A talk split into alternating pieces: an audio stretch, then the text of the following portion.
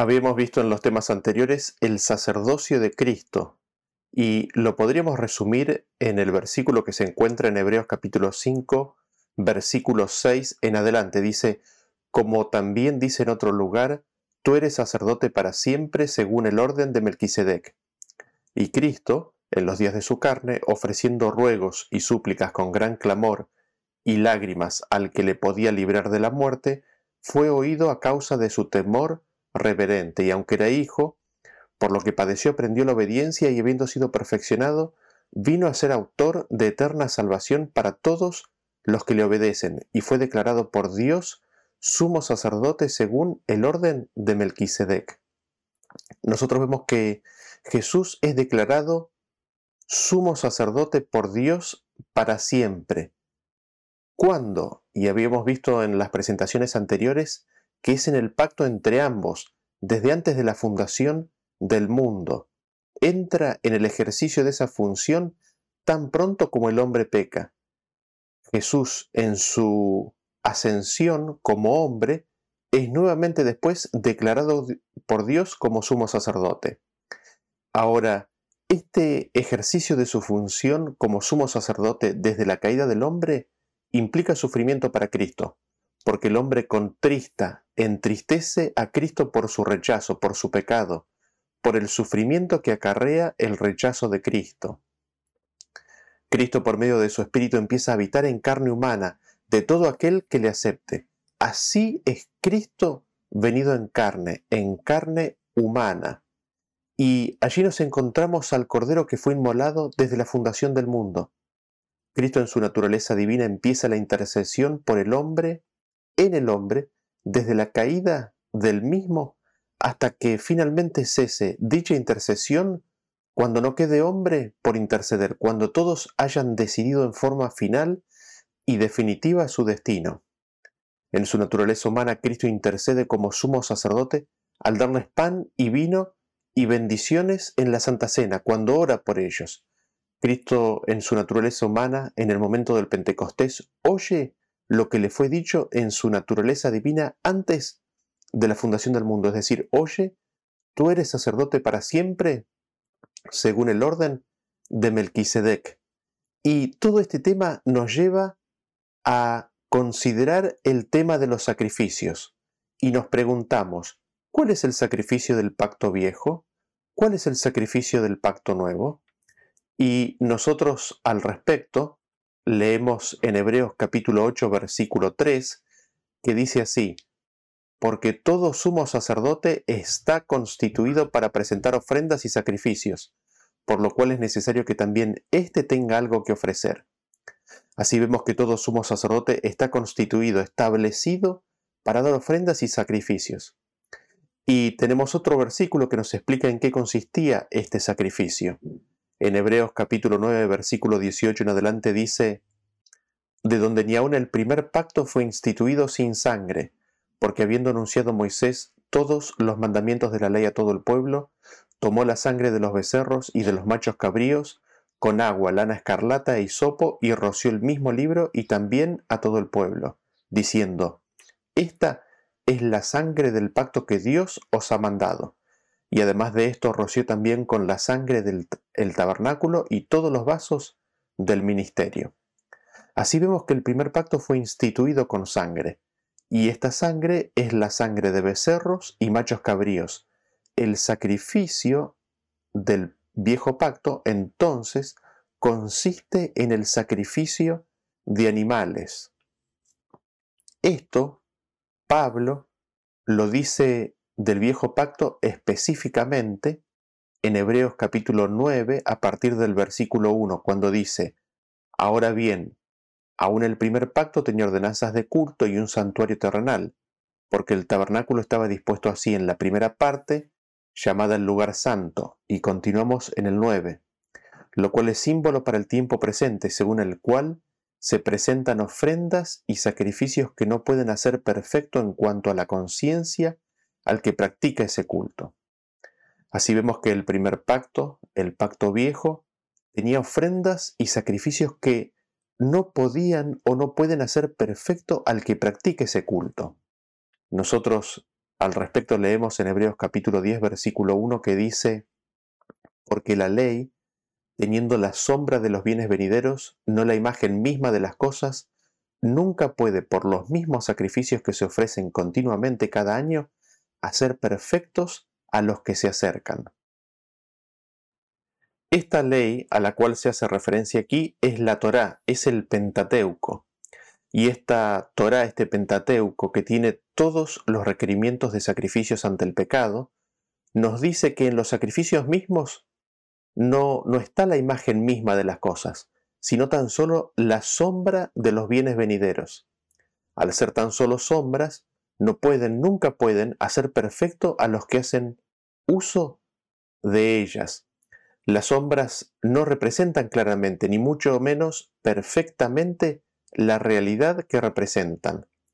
No es el sacrificio mismo del cordero, ni la sangre misma derramada del cordero, becerro o macho cabrío en sí mismo, lo que podía ser perfectos a los que se acercaran a Dios. Es otra cosa lo que podía perfeccionar a los participantes de ese, culto. Y esa cosa sí existía, sí podía hacerlos perfectos, o podía ser perfecto al adorador de Dios, porque sabemos que Enoch, Elías y Moisés ascendieron al cielo. Y nos preguntamos, ¿en qué consiste esa perfección que deben recibir aquellos que adoran a Dios?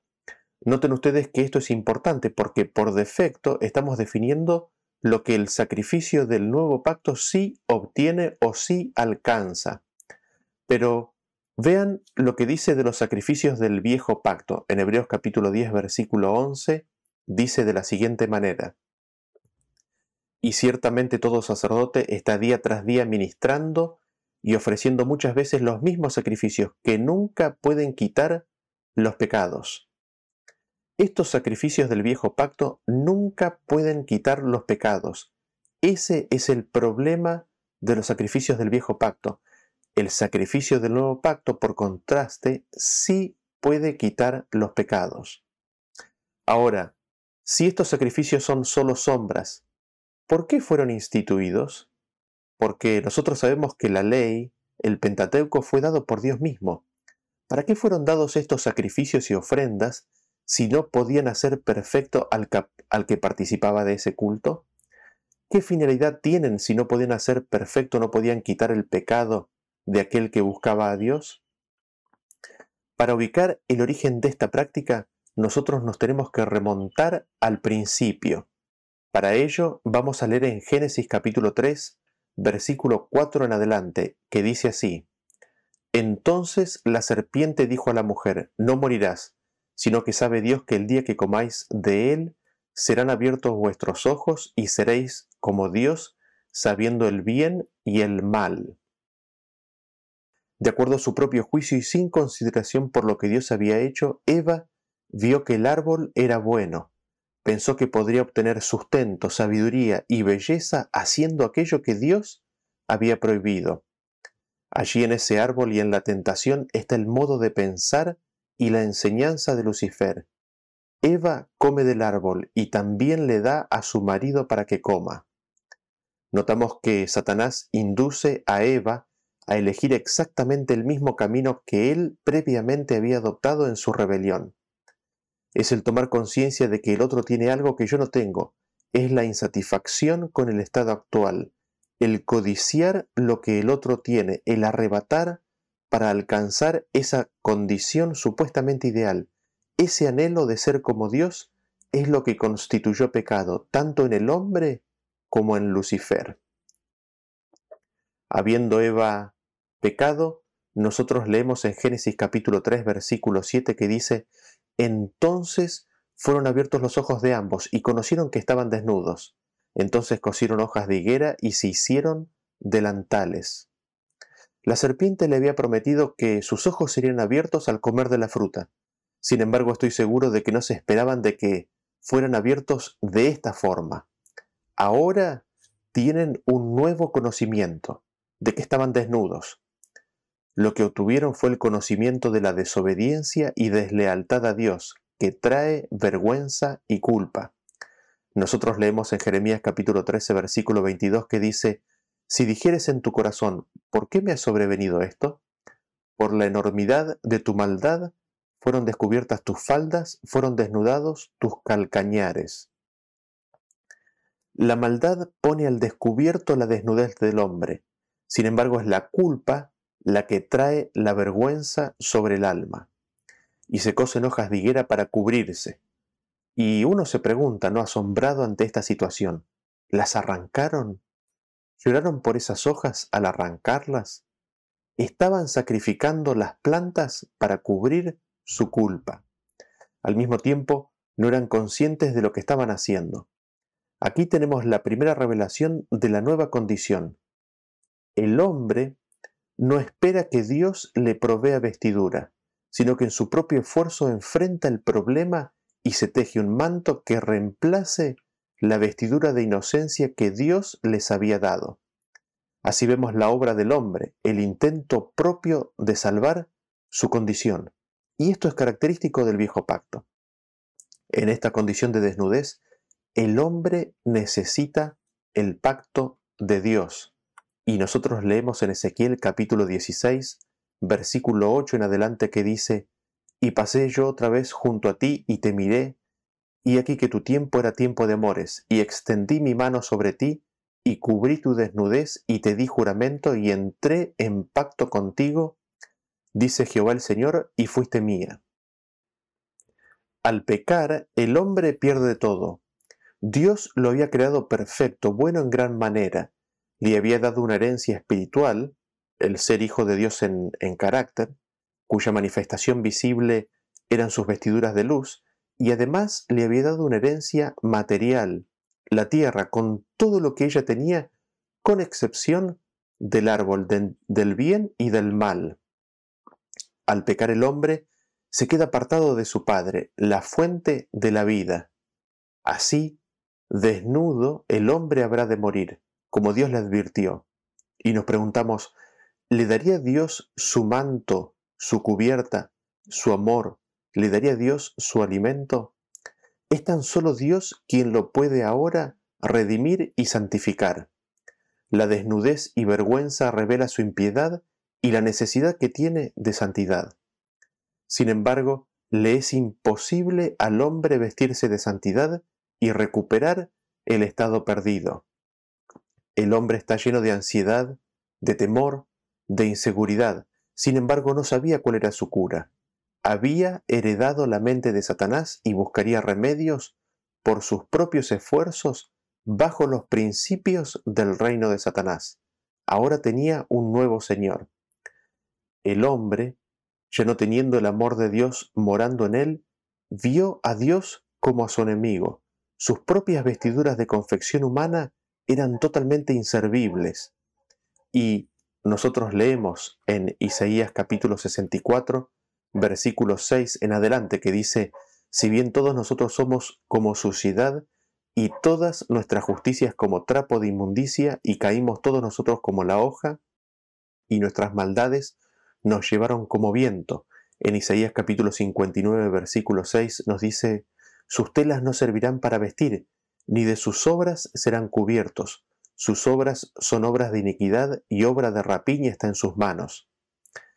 Nosotros vemos que Adán, habiendo aceptado la mentira de la serpiente, no solamente creía que Dios no quería lo mejor para él, sino que la vergüenza de la desnudez eran para él señal manifiesta del desagrado de Dios.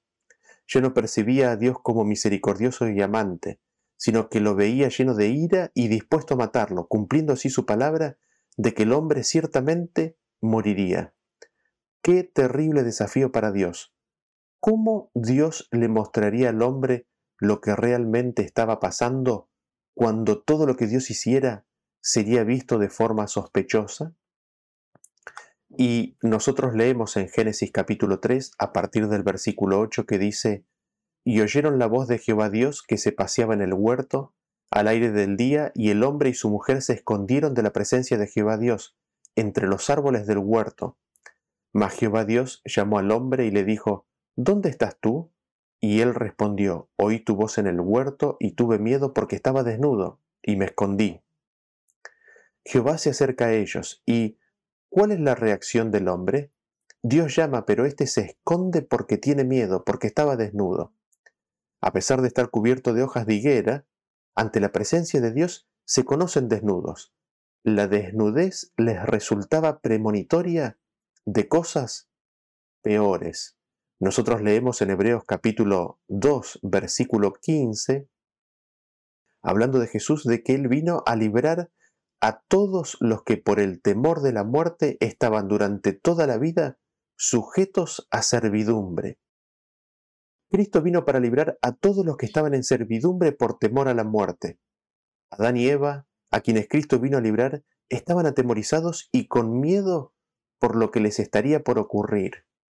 Las palabras de Dios sonaban aún frescas diciendo ciertamente morirás. Habían ya comido del árbol y, dado que no habían muerto, se, se preguntaban o se figuraban, ¿cómo morirían si no por acción directa de Dios? La serpiente les había dicho de que no morirían por comer la fruta. Así que la causa de la muerte tendría que ser Dios fulminándolos directamente. El miedo nunca es buen consejero y lamentablemente nuestros primeros padres estaban atrapados por el miedo ante lo desconocido. Estaban abrumados por pensamientos perturbadores y sentimientos que nunca antes habían experimentado. El espíritu de Satanás ahora los dominaba y simplemente no podían confiar en Dios como un padre amoroso. Como el hijo pródigo se fueron del hogar y perdieron el sentirse hijos amados. En su mente ya no tienen más a un padre. Ahora están desprovistos de aprobación y bendición, completamente solos y debían sostenerse por sí mismos. Y leemos que Dios les pregunta en Génesis capítulo 3 versículo 11, ¿quién te enseñó que estabas desnudo? ¿Has comido del árbol del que yo te mandé, no comieses? En la misma pregunta Dios le insinúa que no venía de él esa condición, sugiriéndole a Adán que la causa de esa nueva condición era por haber escuchado otra voz. Y luego le pregunto, y luego le pregunta directo, al corazón del tema, no porque Dios no supiera, sino para escuchar lo que Adán tenía para decir al respecto, y para que Adán pensara en lo que había hecho. ¿Has comido del árbol que yo te mandé que no comieras? ¿Me has desobedecido? La respuesta de Adán iba a indicar el grado del problema del pecado. ¿Qué respuesta daría el hombre? ¿Podría el hombre simplemente reconocer que se había equivocado? El problema es que el hombre, estando ya en pecado, es incapaz de responder en forma diferente a cómo respondió Adán. Leemos que en Génesis 3, versículo 12, dice que el hombre respondió, la mujer que me diste por compañera me dio del árbol y yo comí. Le es imposible a Adán en ese momento reconocer su error sin echarle la culpa a alguien más. Afirma que la mujer que Dios le dio le había dado de comer. Vean ustedes que dos veces menciona a Eva y una vez a Dios. Adán se está desligando de su responsabilidad e insinúa que Dios es parcialmente responsable. Eva, ante la misma pregunta, le echa la culpa a la serpiente. Y leemos en Génesis capítulo 3 versículo 21 que dice que Jehová Dios hizo al hombre y a su mujer túnicas de pieles y los vistió. Dios, habiéndoles dado su pacto prometiendo enemistad y triunfo de la simiente y habiéndoles contado las consecuencias que le traería al hombre su pecado, le hace al hombre túnicas de pieles. Y aquí es donde nosotros tenemos por primera vez en la historia de la humanidad los sacrificios de animales. Sus vestiduras de confección humana no podían cubrir la, la desnudez que el hombre tenía. Las hojas de higuera cosidas unas con otras en realidad son los argumentos y acciones del hombre para cubrir y justificar su pecado. Sin embargo, el hombre sigue siendo un transgresor y hay un distanciamiento entre el hombre y Dios. El hombre necesita que Dios le haga túnicas, sin embargo esas túnicas de pieles conllevan la muerte del cordero. Es el pecador el que mata al cordero. Para poder cubrir la desnudez del hombre, un poder tan solo divino podía labrar una vestidura de carácter celestial. Sin embargo, en lo que se refiere a la relación entre Dios y el hombre, nosotros nos preguntamos, ¿en quién se tenía que efectuar un cambio en lo relativo a esa relación mutua? Al respecto leemos en Colosenses capítulo 1 versículo 19 que dice, por cuanto agradó al Padre que en él habitase toda plenitud, y por medio de él, es decir, de Cristo, reconciliar todas las cosas, así las que están en la tierra como las que están en los cielos, haciendo la paz mediante la sangre de su cruz. Nosotros vemos ahí que no es Dios el que tiene que ser apaciguado, no es Dios el que está enemistado con el hombre. Todo lo contrario, es el hombre el que está enemistado con Dios. Es el hombre el que perdió la paz. Es al ser humano a quien hay que reconciliar con Dios. Y el Padre hace esto por medio de Cristo y la sangre de su cruz, no tomándole en cuenta a los hombres sus pecados. En definitiva, al que hay que vestir es al hombre, no a Dios. Y nosotros volvemos a la pregunta que nos introduzco en toda esta sección. ¿Por qué el sacrificio de animales? ¿Por qué el sacrificio de corderos? ¿Por qué la muerte de Cristo? ¿Le complació a Dios y demandó la muerte de su Hijo para poder perdonarnos nuestros pecados? ¿Qué significado tiene el sacrificio del Cordero, sino que de tal manera amó Dios al mundo que envió a su Hijo unigénito? ¿Se complace y se agrada a Dios en el sacrificio de animales? Y podemos empezar a responder esto leyendo Salmos 40 a partir del versículo 6. Dice, Sacrificio y ofrenda no te agrada, has abierto mis oídos, holocausto y expiación no has demandado. Nosotros vemos aquí en este versículo que a Dios el sacrificio y la ofrenda no le agrada, ni tampoco Él lo ha demandado. Los sacrificios de toros y machos cabríos no pueden quitar el pecado. Es tan solo el Cordero de Dios el que quita el pecado del mundo. Nos preguntamos entonces, ¿por qué Dios instituyó los sacrificios? Si Él no los pidió y no los demandó. Evidentemente, entonces fue el hombre el que necesitaba que alguien llevara su culpa. Y esto recién lo habíamos leído.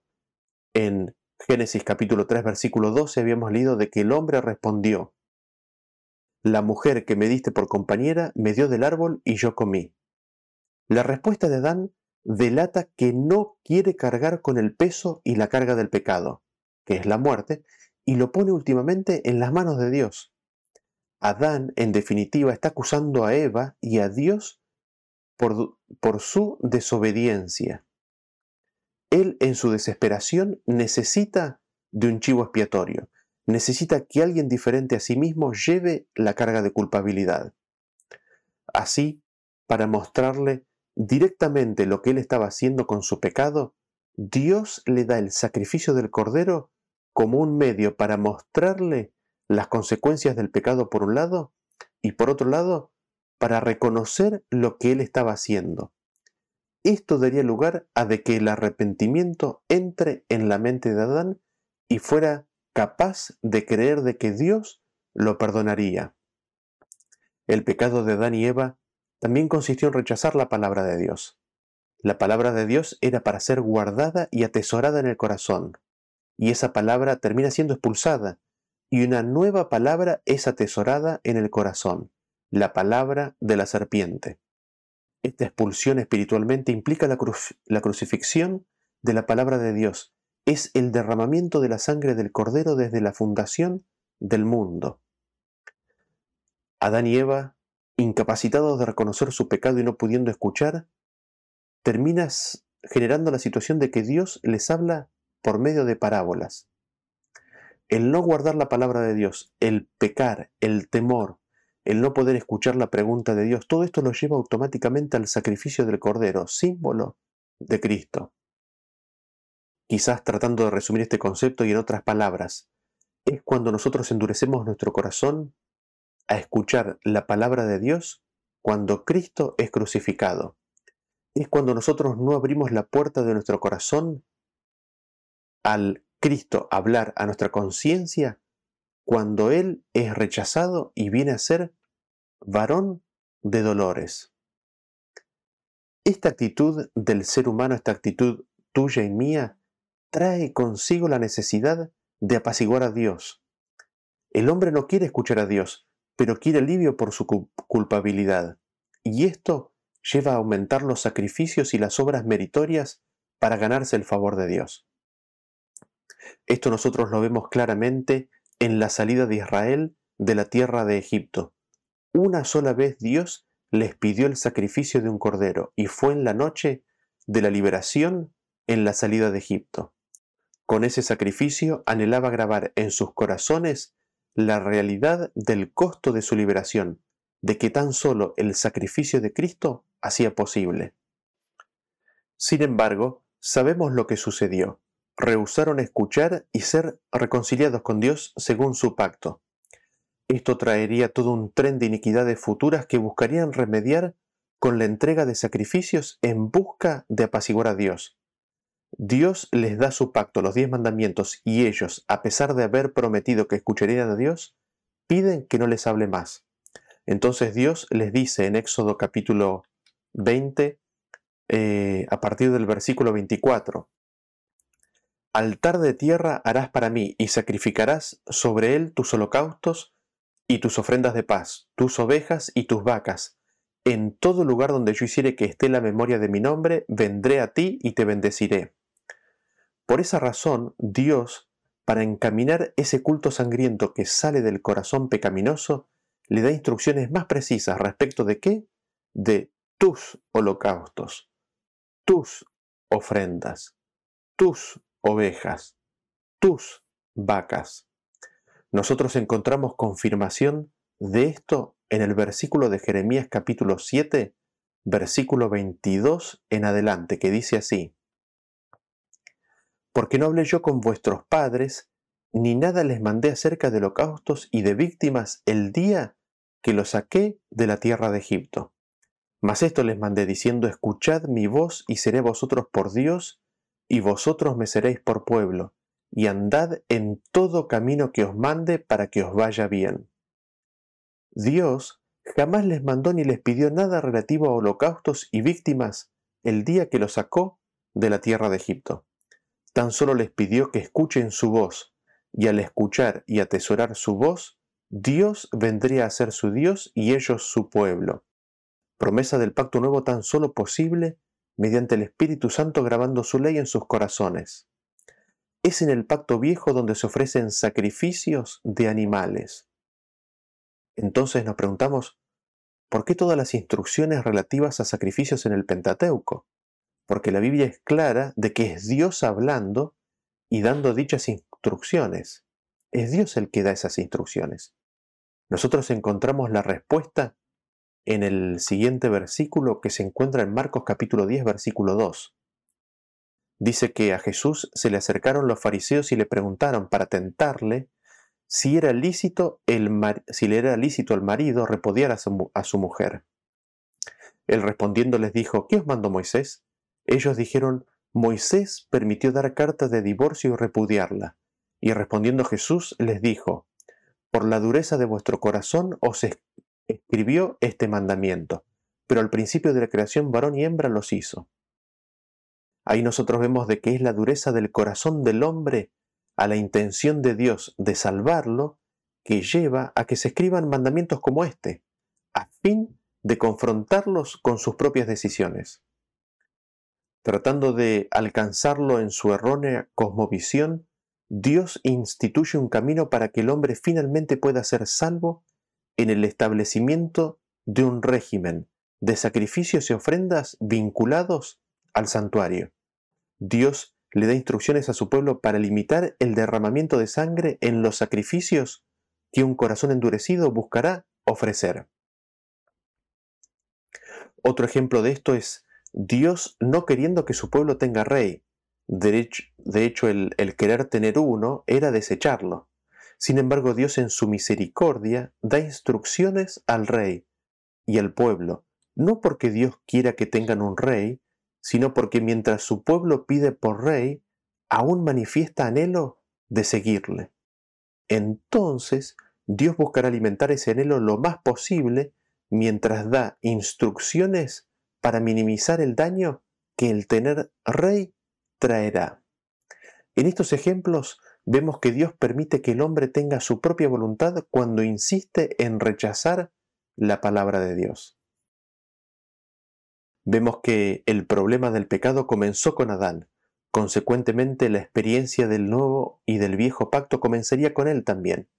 Adán trataría de resolver por sí mismo la situación creada por su pecado, y Dios debe manifestarle que es imposible para Adán hacerlo por, sus propios méritos o por sus propios medios. Solo Dios puede proveerle al hombre la cobertura de santidad.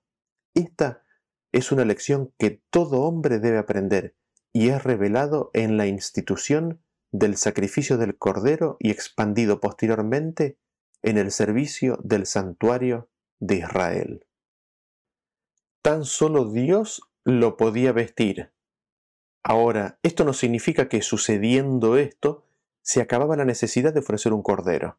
Así como con el bautismo, Dios establece como medio para manifestar fe en las promesas de Dios el sacrificio del Cordero. En esa ceremonia se reconoce la culpabilidad por el pecado cometido que trae consigo la muerte de Cristo. Es la administración de muerte para el corazón no endurecido. Nosotros al respecto leemos en las Escrituras así, en Hebreos capítulo 11 versículo 4, por la fe Abel ofreció a Dios más excelente sacrificio que Caín, por lo cual alcanzó testimonio de que era justo, dando Dios testimonio de sus ofrendas y muerto aún habla por ella. El sacrificio de animales sería hasta la mitad de la semana, cuando se le quitaría la vida al Mesías. Venido el Cordero que quita el pecado del mundo, el sacrificio de corderos dejaría de ser señal de la justicia que es por la fe ya quedaría claramente evidenciado a todo el universo y al hombre lo que había en el corazón del hombre. Sin embargo, nos preguntábamos, ¿por qué la muerte de Cristo? ¿Por qué su muerte en la cruz remueve el sistema de sacrificios? ¿Le complació a Dios y demandó la muerte de su Hijo para poder perdonar nuestros pecados? Al culpar a Dios de su pecado, Adán, en definitiva, estaba poniendo el peso de su culpa, la carga de su culpabilidad sobre Dios. Adán no quería llevar las consecuencias de su pecado y se las echa a Dios. En ese acto estaba demandando que sea Dios el que muera, y no yo por mi pecado. En ese acto él estaba crucificando a Cristo. Sin embargo, eso estaba oculto tanto para Adán como para la humanidad, con la cruz de Cristo queda plenamente revelado lo que había en el corazón del hombre. El hombre, tan pronto como pudo, mató al Hijo de Dios.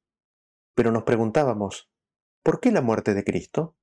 ¿Le complació a Dios y demandó la muerte de su Hijo para poder perdonar nuestros pecados? Nosotros leemos en Salmos capítulo 40 versículo 6 en adelante que dice, Sacrificio y ofrenda no te agrada. Has abierto mis oídos. Holocausto y expiación no has demandado.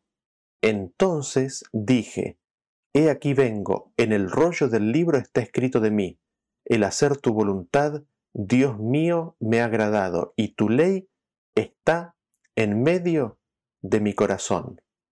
La inspiración dirige a David a escribir las palabras de Cristo mismo antes de su encarnación.